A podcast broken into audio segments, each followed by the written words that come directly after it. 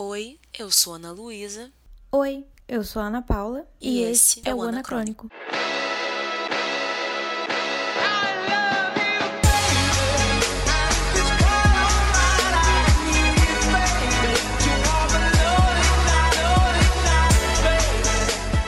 Oi, gente, bem-vindos ao nosso terceiro episódio, mais um episódio desse nosso podcast.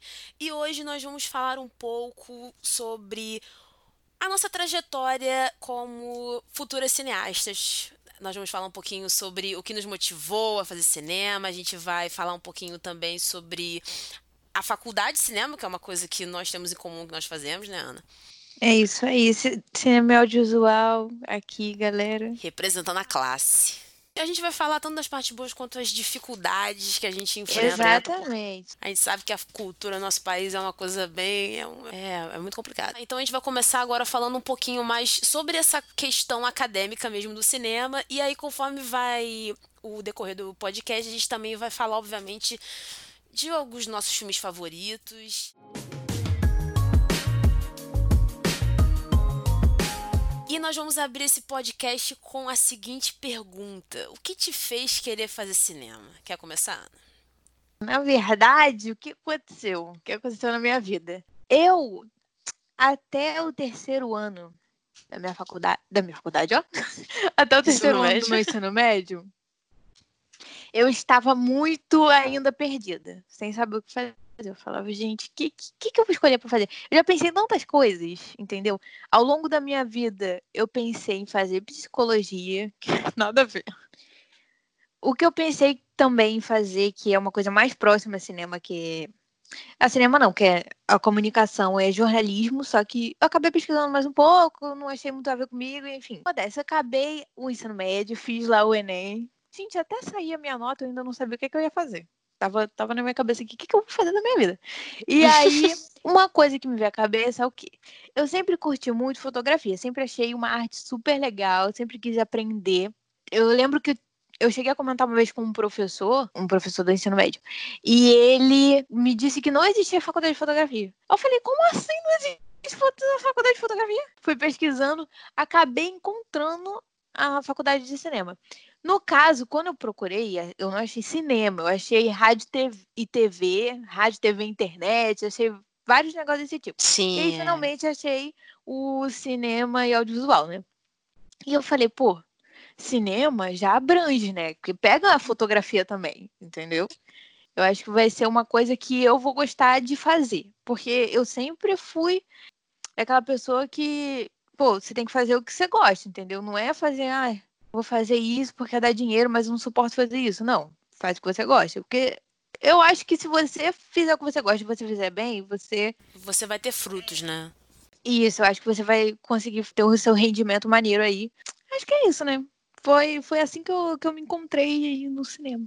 Eu também estava no terceiro ano do ensino médio e aí eu não sa... eu sempre tive uma noção de que eu queria fazer uma coisa ligada à arte. Eu sempre fui uma pessoa que eu já quis ter... tanto que assim eu, eu gosto de de tocar violão, de desenhar. E Uma das minhas primeiras profissões que eu pensei quando era bem novinha mesmo era ser estilista. Quando eu era mais novinha, criança mesmo, assim, eu pensei também em ser estilista. Nossa, falava assim, ai, vou desenhar várias roupas. Eu via, eu via muito filme dessas da, da Mais Cine, não sei se alguém vai saber do que eu tô falando, da Bratz. Então eu, Nossa, eu amava Bratz. Né? Então eu pensava ah, muito em, em- em trabalhar com moda, mas aí depois, conforme eu fui crescendo, eu já fui meio que abandonando um pouco isso. É, por mais que fossem coisas que eu adorasse fazer, talvez eu ainda não tivesse encontrado essa minha paixão. E aí eu costumo atribuir a minha inspiração a fazer cinema o filme A Invenção de Hugo Cabret. E é um filme que ele trabalha muito essa coisa do fazer cinema, né? Porque o, o personagem principal, ele tem essa coisa de, de, de mexer nesse, nesse bonequinho e esse, e esse boneco, ele vai... Ele escreve o nome do Georges Méliès, que aí depois o, o filme ele meio que vai explicando, e aí na faculdade de cinema todo mundo acho que já meio que passou por esse nome, porque ele foi um dos primeiros.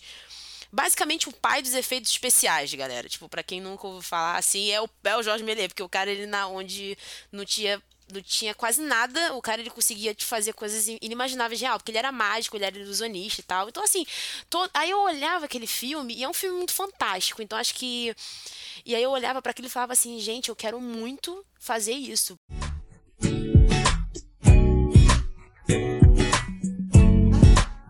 Que eu acho que a gente já, até vai, já, já tem até um próximo ponto aqui, porque achar a faculdade de cinema no Brasil é uma coisa bem complicada.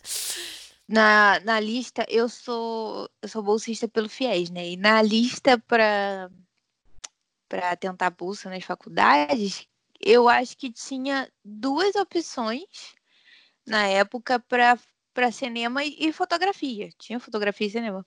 Eu acho que era a que eu estudo, que é o Instituto de Finete, e, se eu não me engano, era Estácio. Não tinha outra, assim, para eu tentar bolsa, entendeu? E eu uhum. fiquei, caraca, cara, eu não consegui. Uhum. Desespero. É mesmo, é muitos. É, as opções são muito escassas mesmo, assim, tipo, quando você. Quais são as oportunidades de cinema que a gente tem aqui no Brasil, sabe? E olha que a, e olha que a gente mora no eixo Rio-São Paulo, que é um eixo que, em tese, é muito, é muito rico nisso, né? Mas, mas realmente é muito complicado. E assim, é, faculdade pública aqui no Rio, só a UF mesmo, que tem cinema e audiovisual na grade, gente. Mas, inclusive, eu vou até, eu vou até puxar o, o, um pouco daquilo que você falou, quando você, você até chegou a comentar que quando você procurou, você encontrou muito radialismo, né? Rádio TV, Sim. rádio TV internet. E isso é uma coisa que acaba acontecendo, tipo, na UFRJ, eles têm um curso de rádio TV, mas é justamente aquilo, não é o cinema e o audiovisual, é a rádio TV. É, quem sabe, é, é, o, radio, o radialismo e o cinema, eles estão realmente muito próximos, tanto que eu, na minha, na minha faculdade, eu até divido muitas matérias com a galera de rádio e TV, assim. Porque realmente é a mesma mídia, né? Audiovisual, de, de qualquer maneira. Na época eu fiquei bem confusa, na verdade, que eu, eu que eu não estava entendendo a diferença né, de rádio e TV. Eu achei uma que era rádio, TV e internet. Sim, é, é, é um nome, é um nome que lá na faixa, né, o estudo na faixa, é, é o rádio TV, o curso de rádio, TV e internet. Lá também é chamado assim. Eu, é claro que é uma forma minha de enxergar. Uma pessoa que é radialista vai, vai ter também uma outra opinião sobre isso. Eu tenho a sensação de que o radialista ele é uma pessoa que trabalha com a mesma mesma, as mesmas ferramentas, o mesmo equipamento que a gente trabalha, porque é câmera e tudo mais, a gravação e todos os aparatos. São duas profissões muito parecidas e, e, eu, e eu acho que é interessante para quem quiser, é, para quem tem esse, essa, essa, essa dúvida de tipo, ah, eu quero fazer cinema, eu quero fazer isso, quero fazer aquilo. É, eu acho que assim, publicidade e propaganda é bem diferente, é muito mais voltada a marketing eu acho que eu só não cogitei tentar publicidade e propaganda, porque na época em que eu estava né, pensando o que, que eu ia fazer da faculdade e tal, tinha muita gente fazendo publicidade e propaganda. Eu fiquei assim, gente, vai todo mundo fazer isso? É porque é um mercado que realmente é muito. É, é, bem explorado, né? Porque o mercado da publicidade é uma coisa que a gente tá. Publicidade o tempo todo, né? Então. E assim, e, e dentro do cinema, nós temos o live action e temos o cinema de animação eu acho que, acho que a gente pode depois até fazer um outro programa explicando melhor sobre essa questão da animação, porque realmente é um, é um, é um outro curso, é uma outra área, e apesar de ser o cinema, apesar de terem funções que acabam ficando muito parecido. No cinema a gente tem um, um roteirista, na animação também tem um roteirista. Tem alguns Sim. filmes se utilizam de storyboard, a animação se utiliza bastante de storyboard. São, são áreas que realmente se cruzam, mas assim, se você for procurar uma faculdade de cinema, talvez você acabe e, e você tenha em mente ser animador, animadora, tem que prestar muita atenção, porque na faculdade de cinema pelo menos do curso audiovisual, você muito provavelmente vai puxar algumas disciplinas de animação. Na UF eu sei que tem que a, a, a gama, né, para você para você puxar para esse lado é muito mais interessante, você consegue direcionar bem o seu curso para isso. Mas se você for fazer alguma particular, que na maior parte do, do, dos casos é particular, infelizmente, você, você, você vai acabar encontrando é, um pouco de dificuldade. Tanto que uma universidade pública mesmo, que tem o, o que tem na grade cinema de animação, é lá no sul do país. que, que, tipo, meu Deus, sabe? E, é, é, é, bem longe da gente, né? Pelo menos aqui do Rio de Janeiro. Mas geralmente, pelo menos, é até a maior parte dos meus amigos que são animadores e que vão, que procuram trabalhar nesse, nesse âmbito, acabam escolhendo curso de tecnólogo, que aí é dois anos e pouco. Tal, dois é, eu meio. também tive essa opção para escolher, né? A faculdade uhum. de fotografia era tecnólogo.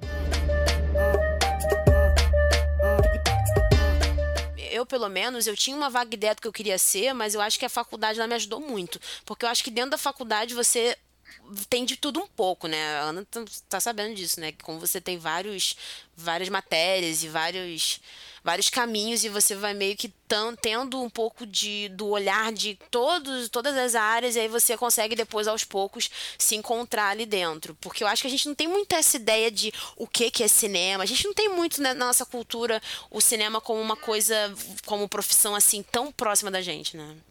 É, e para você ter uma noção, eu no, no início da minha faculdade, é, às vezes eu postava, tipo, que eu estava fazendo algum trabalho e tal. Ou então, quando eu contava para as pessoas, as pessoas falavam assim: ai, que bom, você vai ser atriz. Tipo, nada hum, É, é um, falava, isso é interessante. Não, isso é, é artes cênicas. Outra coisa, eu sou atrás das câmeras. Entendeu? Não, é isso que você falou, é verdade. Tem muita gente que tem essa, essa confusão, né? Ator também trabalha dentro do cinema, mas artes cênicas é uma coisa, né? Outra, e cinema é outra. O pessoal achava que é, faculdade de cinema era para ser ator. E... É porque justamente a gente só tem essa ideia de o que, que tá na frente da câmera. É, ninguém pensa que tem tanta gente, cara, é muita gente, é muita gente atrás das câmeras. Inclusive, o que a gente vai falar também é uma lista bem longa de, de funções. Você estava falando é, é, que a faculdade te ajudou a decidir, escolher, né, o que que você, em que área mais ou menos você quer trabalhar, e... mas você não falou qual é. Qual... a área, as, as áreas que eu mais tenho interesse, assim, são áreas ligadas, é, direção, roteiro com certeza, eu adoro escrever, direção e muito pro, eu, eu também acho muito interessante fotografia também, né? Acho que são as três áreas que eu mais me interesso assim no cinema.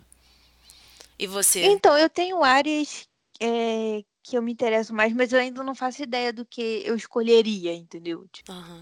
Mas eu gosto muito da parte de produção.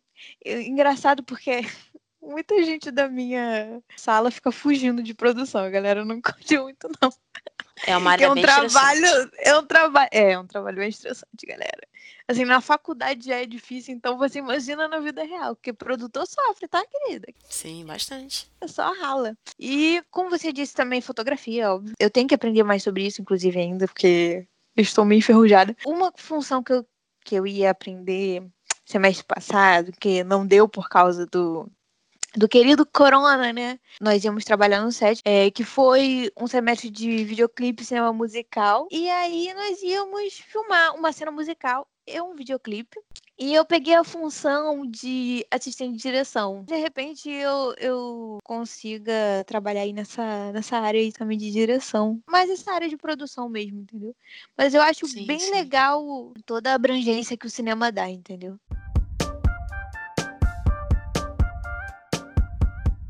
Trazendo um pouco para esse lado de que o cinema realmente emprega muita gente, eu acho que isso é, isso é muito bom até para fazer você ouvinte que ainda não sabe muito realmente por trás das cenas, olha, no cinema, porque geralmente a gente está muito ligado às funções que a gente geralmente fala bastante, que é direção, roteiro, produção, mas tem Sim. muita coisa além. A gente tem departamento de arte, aí nisso pode ter o cenografista, a pessoa que trabalha com o cenário, o diretor de arte, que é a pessoa que realmente está é, liderando esse departamento de arte. Aí nós temos o maquiador, figurinista, efeitos visuais também, porque a, a Ana falou da galera de edição. No, no cinema a gente tem essa esse termo que é montagem. Tem algumas pessoas que preferem falar montador, porque realmente o montador ele vem um pouco de uma história técnica de lá no início que tinha moviola e realmente você tinha essa arte de montar que hoje em dia a gente já não tem tanto, é claro que a gente ainda tem, mas os editores eles facilitaram muito, mas a gente ainda continua usando esse termo de montador. A gente tem galera de som, eu fiquei. Eu não sei se você teve essa sensação, Ana, mas eu acho que quando eu cheguei na faculdade, a minha, a minha mente abriu muito pra galera de som, assim. Nossa, no, gente, nossa. Olha, vocês não têm noção como o som é uma coisa delicada.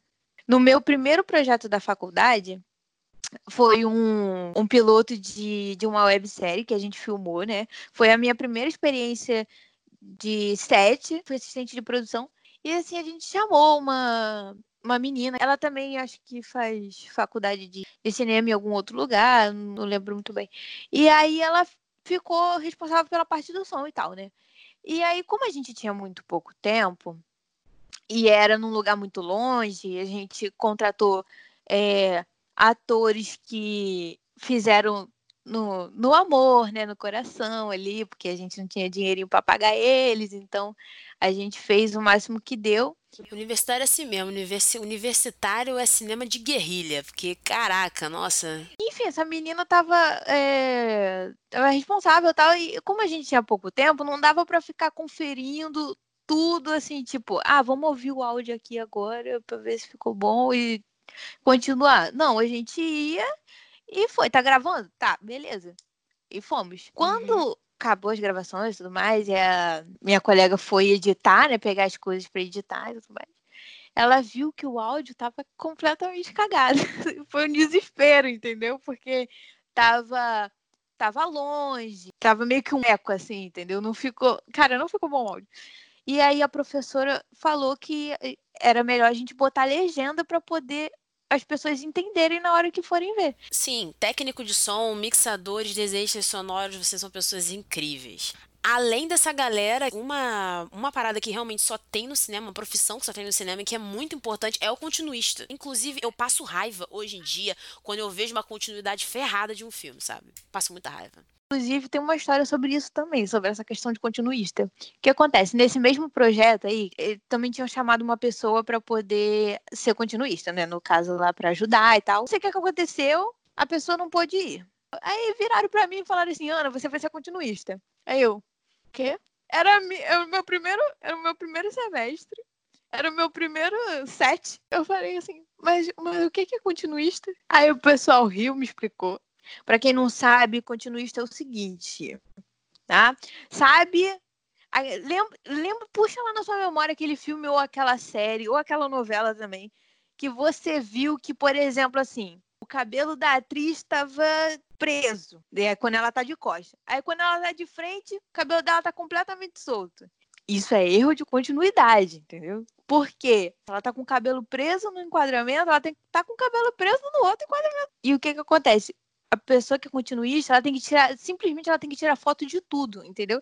Ela tem que tirar foto do cenário, de onde cada coisa tá em seu devido lugar para poder, quando for gravar uma outra cena outro dia naquele mesmo cenário, tem que estar tá tudo igualzinho, do mesmo jeito, entendeu? Tem que tirar foto do figurino da pessoa quando ela tá vestida, para saber exatamente o que ela tá usando, do jeito que ela tá montada, entendeu? Principalmente se for acessório, entendeu? Uma ordem de anel, uma ordem de pulseira, tem que estar tá tudo igual, gente. Porque tem muitas pessoas que têm essa questão. Eu acho que a arte ela acaba trazendo isso para muitas pessoas. Tem muita gente que fala assim: "Ah, mas para que que tá ali? Ah, mas que que é isso? Mas eu não entendo". Mas são coisas que realmente pro olhar do público geral podem a princípio não fazer diferença nenhuma, mas que se faltassem, acredite, você acharia estranho. Se em algum momento da sua vida você chegou, viu um filme e falou assim: "Ah, cara, isso tá estranho". Muito provavelmente é porque realmente foi algum erro de continuidade foi alguma coisa ali que não pareceu certo e que você repara, mas que na hora você não, não pesca direito o que, que te incomodou, mas que aquilo te incomodou, incomodou. I'm a savage, yeah. Classy, bougie, ratchet, yeah. Sassy, moody. Cara, tem um, um vídeo dos por, do Porta dos Fundos. Aí fala assim: ah, mas a gente não precisa de, de som. Aí tira o cara. Ah, mas a gente não precisa de foquista. Aí o foco fica todo cagado lá. Ah, mas a gente precisa disso. Cara, e é exatamente aquilo, entendeu? Porque você vê que precisa de cada pessoa para que tá ali fazendo aquela função, porque senão caga o filme todo, entendeu? Sim, é. É, é, é, é aquela questão de vamos, vamos cortar gás, vamos cortar isso, vamos cortar aquilo. É quando tu vê. É. Não, cada parte, por mais que pareça muito. E isso a gente só tá falando das. Isso, isso aqui são, são as. A, o foquista da pessoa que trabalha só por foco, gente. Imagina um filme desfocado. Não pode acontecer. E isso que a gente tá falando são, as, são apenas as funções que você consegue ter uma base na faculdade. Aí, aí depois você vai fazer um, uma pós-graduação, um mestrado e tudo mais, vai, vai se especializar naquilo. Gente, aqueles créditos que você pula é todo o pessoal que tá trabalhando atrás das câmeras. Inclusive, é o, uma dica agora. Na realidade, é uma coisa que muitas pessoas não sabem. Crédito ainda é filme, tá, bebê? Não quer dizer que o não quer, não quer dizer que o negócio deu the end ali e aí falou, opa, acabou, tudo bem que as luzes acendem, mas a minutagem do filme ainda tá rolando. Crédito ainda é filme sim. Porque você também pensa no trabalho que o editor teve para botar tudo aquilo ali, que ele teve que escrever nome por nome, função por função, música que usou, entendeu? Trilha sonora, imagem, tudo que ele usou ali, filho, teve que botar. Então, aquilo ali também é um trabalho. A minha professora, toda vez que ela passa um filme, um curto, um documentário, qualquer coisa, ela sempre deixa passar os créditos. Ela nunca tira antes dos créditos. Os créditos é uma forma de reconhecimento de todas as pessoas, sabe? o motorista que levou a atriz de um set para o outro, ainda mais se for uma grande produção, o nome desse motorista precisa estar tá ali. Porque o filme, ele sim precisou. A, a, toda essa parte de transporte também dependeu de uma pessoa, dependeu de. gerou um emprego. Se gerou emprego, bota nos créditos. Mais do que justo. Sim. E agora, gente, depois de todo esse panorama que nós fizemos, é claro que isso aqui também é o resumo do resumo. Se você ficar interessado, estiver interessada em seguir a carreira de cinema, procure mais. É realmente né, a internet hoje em dia ela já tem muito mais informações. Existe, existem muitas faculdades, tanto no Sudeste quanto, quanto no Nordeste e também no Sul. É, realmente no norte do país a gente na, existe uma defasagem, né? Mas nos, outros, mas nos outros lugares você já encontra sim a, o curso em, em públicas. Infelizmente aqui no Rio de pública, de cinema, que tem o nome cinema, é a UF, então realmente é uma é muita competição, mas vai lá, só toda a fé, espero que se, eh, espero que tenha te ajudado em, algum, em alguma coisa.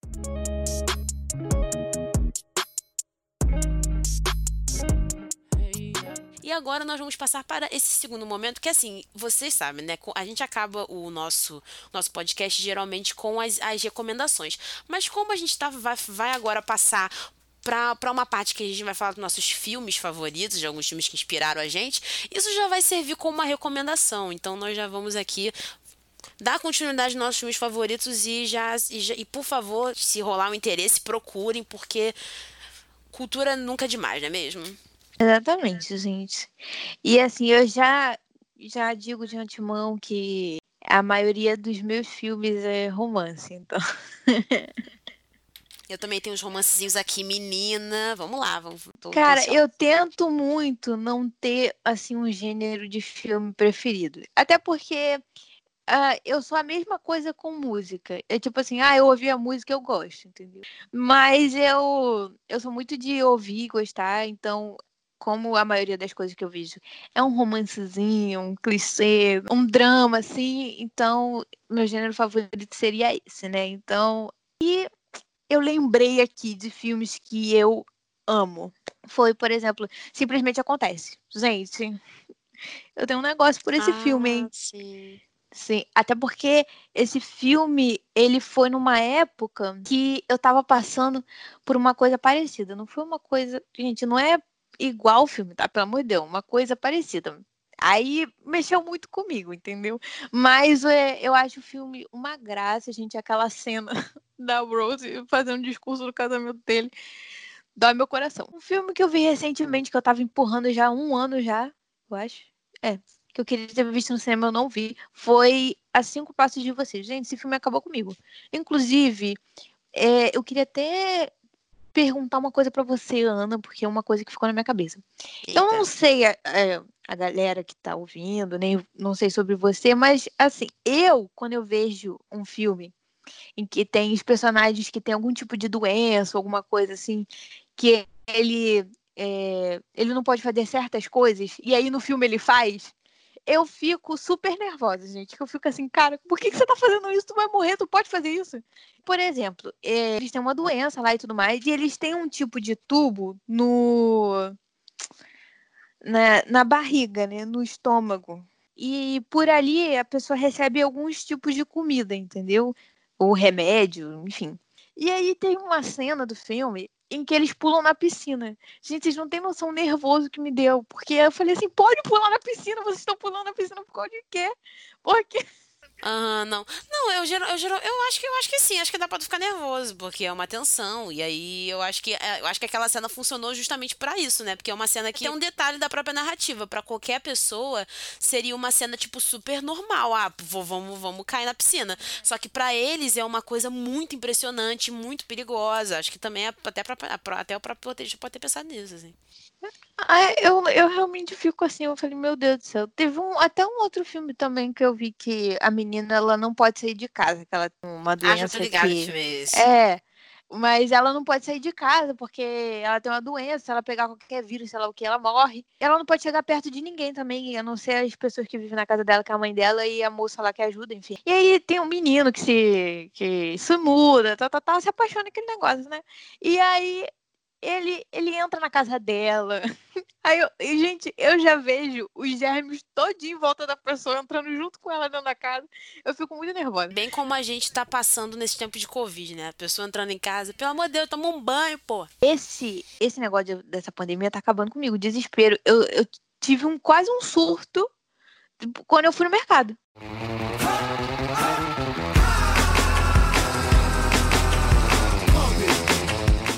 Filme que, um filme que eu eu gosto, eu, um- eu costumo gostar muito de ficção científica. Então, um, um que eu vou colocar aqui pra contemplar esse meu gênero que eu amo e acho incrível, inclusive a estética steampunk, uma estética cyberpunk que eu gosto muito, é o Blade Runner. Eu acho que esse filme é meu filme, acho que eu posso considerar como, eu não tenho realmente muito essa coisa de filme favorito, mas o, o de o dos anos 80, tá, gente? O original, não o, o mais novo de 2019. É, eu gosto muito de Blade Runner e eu viro e mexe, revejo. E eu acho incrível o Ridley Scott, ele é um dos meus diretores favoritos também, inclusive. E eu, e eu, eu, eu, me, eu me inspiro muito, eu acho que toda a estética do filme é uma coisa que eu gostaria de seguir meus, pro meu trabalho. E eu gosto muito de histórias que, que falam sobre um, um- algum tema filosófico. E, e eu gosto muito da ficção científica quando ela trabalha essa ideia de humanidade, de, de consciência mesmo. Porque justamente o, no filme os androides tem toda essa, essa ideia dos androides dentre os humanos, os replicantes, né? E aí eu acho muito interessante porque você vai colocando ali, em tese, nós somos humanos nós- e nós deveríamos torcer para os humanos. Mas será que os humanos eles estão totalmente certos nessa situação? Será que a inteligência artificial também não estaria apenas buscando viver? Fica aí para ficar aí o questionamento. Além de ficção científica, assim, comédia romântica eu já gostei mais. Eu acho que se eu for falar algum filme de comédia romântica, eu gosto muito de um filme que se chama Questão de Tempo. É, com a Rachel McAdams e assim, eu acho esse filme muito legal, acho que toda e, e o- e o interessante é que esse filme ele tem um elemento de ficção científica que é o, a viagem no tempo. Então ele é um filme que ele é muito realista, né? E, e tem toda e tem, e- mas ao mesmo tempo ele trabalha assim com, com esse com esse com essa coisa fantasiosa e tal que, que geralmente não é muito explorado na comédia romântica. E, e eu acho esse filme bem maneiro, o roteiro e as atuações também acho muito legais. E, e é uma comédia romântica que eu acho que é uma comédia romântica inteligente, assim, sabe? É uma coisa que sai, sai da caixinha, né? Você tem mais alguma comédia romântica pra falar? Cara, tem, né? Eu te conheço. Eu amo um drama, uma, um drama, comédia romântica, assim. Filme só de comédia também eu gosto bastante. E um dos filmes que eu amei muito foi Amor com Amor Simon. Gente, esse filme. Inclusive, vou até Ah, já sim. falar aqui, tem uma série já baseada no filme. E eu tô doida pra assistir. Sim, se chama Com Amor Victor. É, que é um outro menino que ele é gay, só que ele tá no armário, não contou pros pais dele e tudo mais. Posso falar sobre porque eu não assisti, mas eu achei incrível.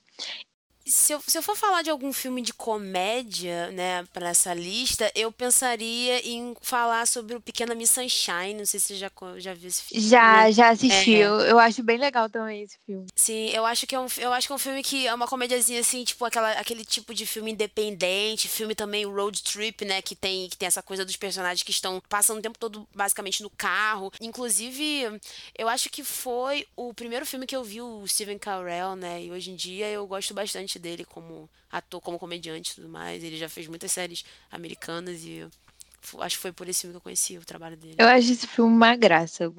She's a super freak, super freak. Cara, a melhor cena do cinema. Muito boa essa a menina passando. cara, não vou nem, vou nem falar. Já é um spoiler, né? Então, tipo, Pequena Miss Sunshine, apenas vá. Um filme também que eu separei aqui, que eu gostei muito. Na verdade, tem mais dois. É... Foi A Cabana, gente. Eu me apaixonei por esse filme. Eu achei muito emocionante. Que o que é, o que é uma coisa meio complicada, porque na verdade ele é um filme. Um filme cristão? Então eu ia falar mais religioso.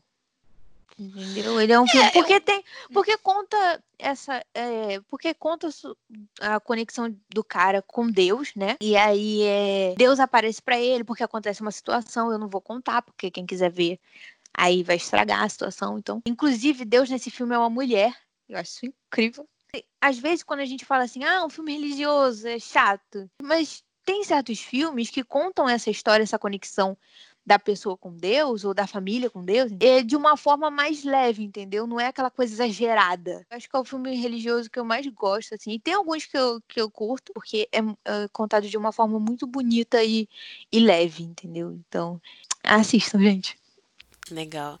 Eu vou, eu vou aqui também falar sobre um gênero que eu gosto muito, que é um gênero que em inglês seria o coming of Age, é, e que, que aqui em português ficaria esses, esses filmes adolescentes, né, que tem essa temática adolescente.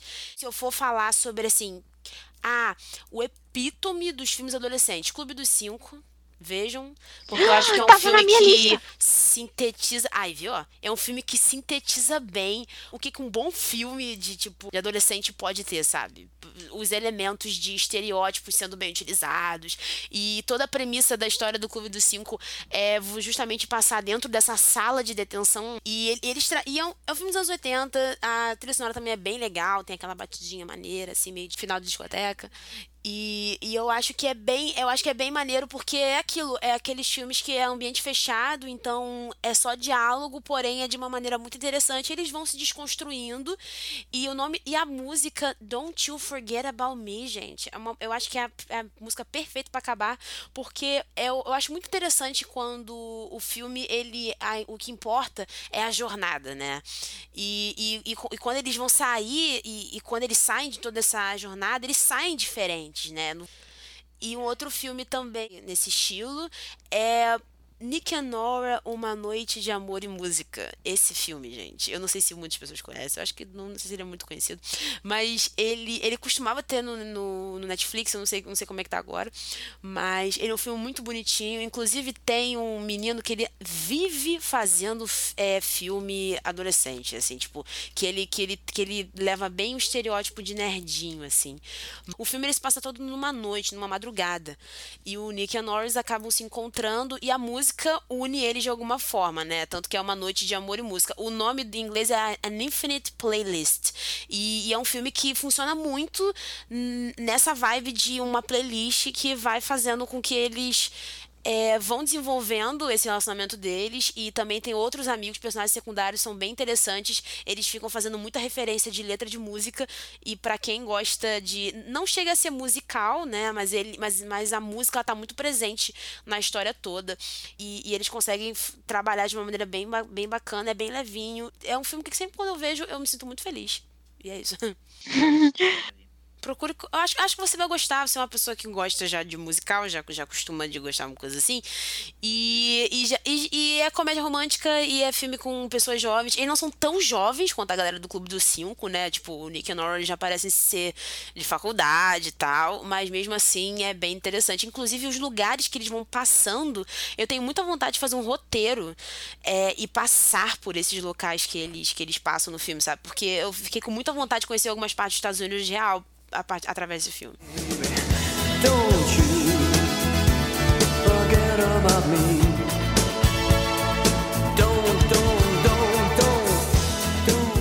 Nós, duas anos, moramos perto, fazemos cinema, nós, nós dividimos o amor, Ana. O amor por musicais. É, gente, eu tenho uma queda aí por musicais. Inclusive, meu filme favorito é um musical. Entendeu? É um musical bobinho, diria, dos adolescentes. É. Mas é um musical. Que High School Musical, vocês já sabem disso. Né? Provavelmente, galera que ouviu o segundo episódio, falei disso lá. Mas me falando, você. Me diga aí seu musical favorito. Aí a gente vai adicionando Olha, aí gente, outros. Aham, Olha, gente, meu musical favorito é o Rent. Eu adoro esse musical. É assim, é impressionante. É, O, o, o, o Rent é perfeito por, por diversos motivos.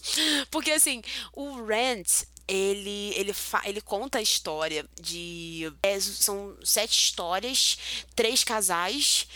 Passa justamente nos Estados Unidos, aí tem todo esse grupo de amigos, eles são jovens, e, e é uma história que fala muito sobre essa questão de sexualidade. É, tem uma drag queen, a Angel, que pra mim é uma das melhores personagens do cinema, assim, ela é muito maneira. A música mais famosa, que inclusive até entrou num dos episódios de Glee, foi a Seasons of Love, que inclusive quando tocou aquela música naquele episódio, eu fiquei assim, não acredito que eles cantaram essa música, porque eu tenho o Rant. Então, tipo, o Jonathan Larson, que foi o, o visionário, a- o cara que escreveu e tudo mais, infelizmente, o, o musical, ele tem um- uma história um pouco triste, porque o criador do, do musical, ele acabou falecendo um pouco antes dele estrear na Broadway. Então, vão lá procurar o Rant, não quero me estender mais, não vou ficar só falando disso.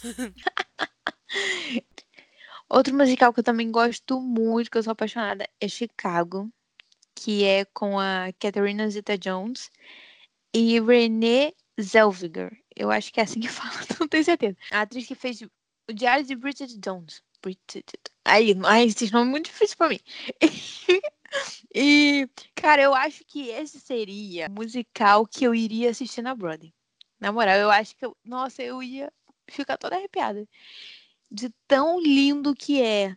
E tem a cena icônica de Cell Block Tango. Gente, por favor, assistam essa cena. Assistam essa cena, não, assistam um filme, tá? Que é incrível.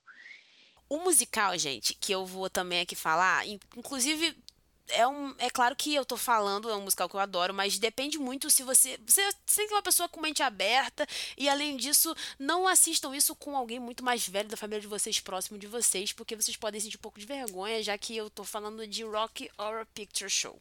É um musical que na época em que ele foi lançado, ele teve muita controvérsia, porque ele falava de sexo de uma maneira muito explícita pra época, né? Que é como se fosse uma, uma readaptação do Frankenstein. A música que a- a- o pessoal mais conhece desse filme é o Time Warp, que é a música que, que é a música que todos os personagens dançam juntos. Inclusive, gente, o o, na versão original, tanto do teatro quanto do, music, do musical em filme, né? Ele, o Tim Curry foi o Dr. Frankenfurter. E o Tim Curry não é nada mais ninguém menos do que o Witch do cinema, gente. E ele, eu não sei, e assim, ele cantava muito bem. Eu já quis me fantasia fazer um cosplay desse cara, mas eu nunca tive coragem, porque ele é muito nu. tipo, porque se eu, se eu tivesse, se eu tivesse um pouquinho mais de coragem, eu botava. Não dá pra você usar um negócio desse normalmente no, no- na rua, ah, porque você pode acabar sofrendo assédio, né? Mas se for uma mulher, né? Então é complicado. Felizmente, eu, uma realidade. é uma realidade. Então, pra fechar aqui os meus musicais, apesar de eu gostar de vários outros, é, eu vou fechar com um clássico que é Moulin Rouge. Eu acho esse musical incrível. Ele é protagonizado pela Nicole Kidman. E ele conta a história de um poeta que ele vai. Ele se muda para. Ele se muda para Paris. E aí ele, ele é contratado para trabalhar nesse, nesse bordel, né? Onde a Nicole Kidman, no caso, trabalha. E aí ele se apaixona por ela, e só que ela é meio que a moça comprometida com o, o dono lá do lugar, e cara é meio violento, essas coisas, mas assim, o filme é super, super interessante porque tem toda essa vibe de um amor proibido. e- Inclusive, também tem uma música que é muito legal, que a música não tá na trilha sonora do filme, mas ela foi baseada no filme, que é uma, uma colaboração entre a Lil Kim, a Cristina Aguilera, Mia, Maia? Será que fala Maia ou Mia? E Pink, que é uma música que eu adoro, que é Lady Marmalade, que chama. Aí o clipe é todo baseado na estética do filme e é incrível a música, a gente pesquisa. Provavelmente vocês conhecem, mas vocês não sabiam disso. Então vai pesquisar, vai ouvir. E eu acho que é isso.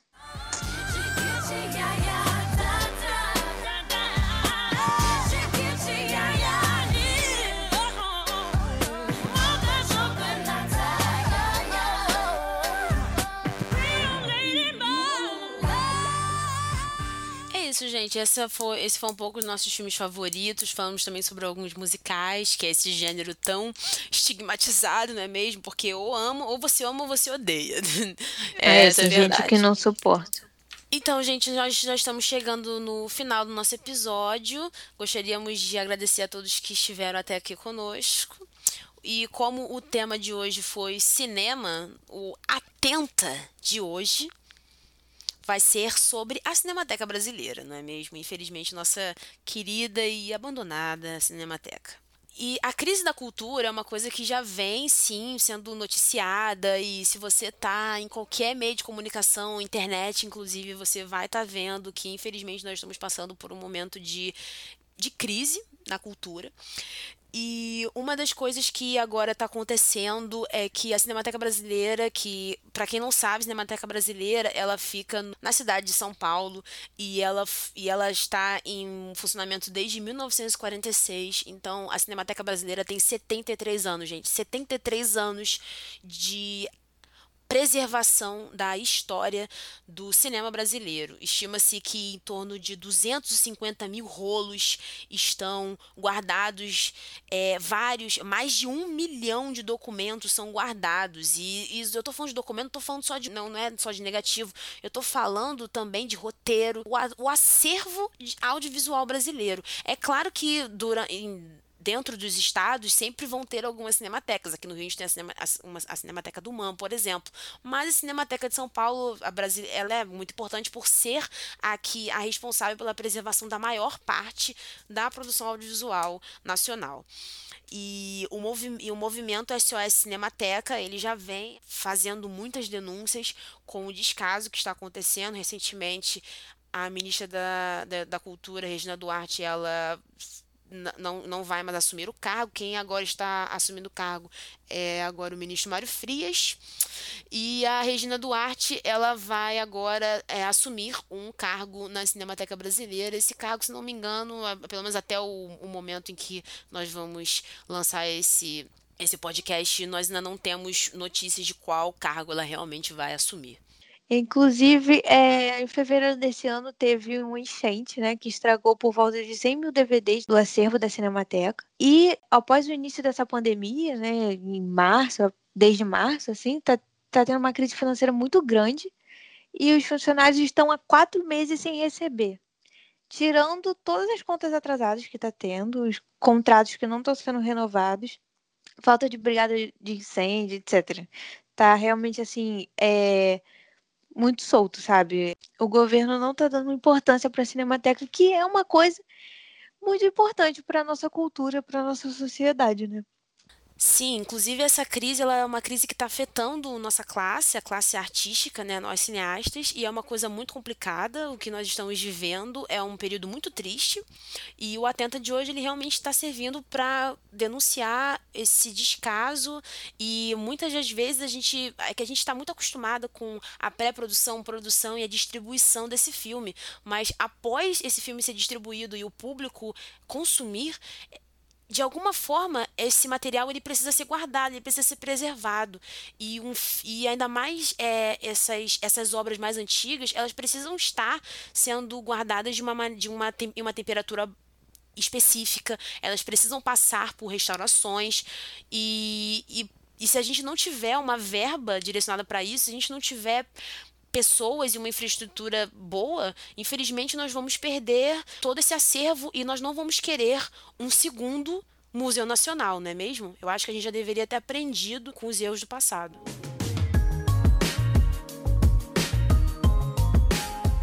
E com isso, nós encerramos mais esse terceiro episódio de Anacrônico. Então é isso, gente. Eu espero que vocês tenham curtido aí nossas recomendações, dicas de filmes, é, alguns de drama, ficção científica, romance. Então, eu espero que vocês tenham gostado. Se vocês não assistiram algum desses, espero que vocês assistam. Se assistirem, conta pra gente como é que foi. Só mandar uma mensagenzinha ou escrever lá nos comentários do nosso, dos nossos posts no Instagram. É o arroba ana.crônico. E obrigada por ficar até aqui com a gente e até o próximo episódio. Até a próxima.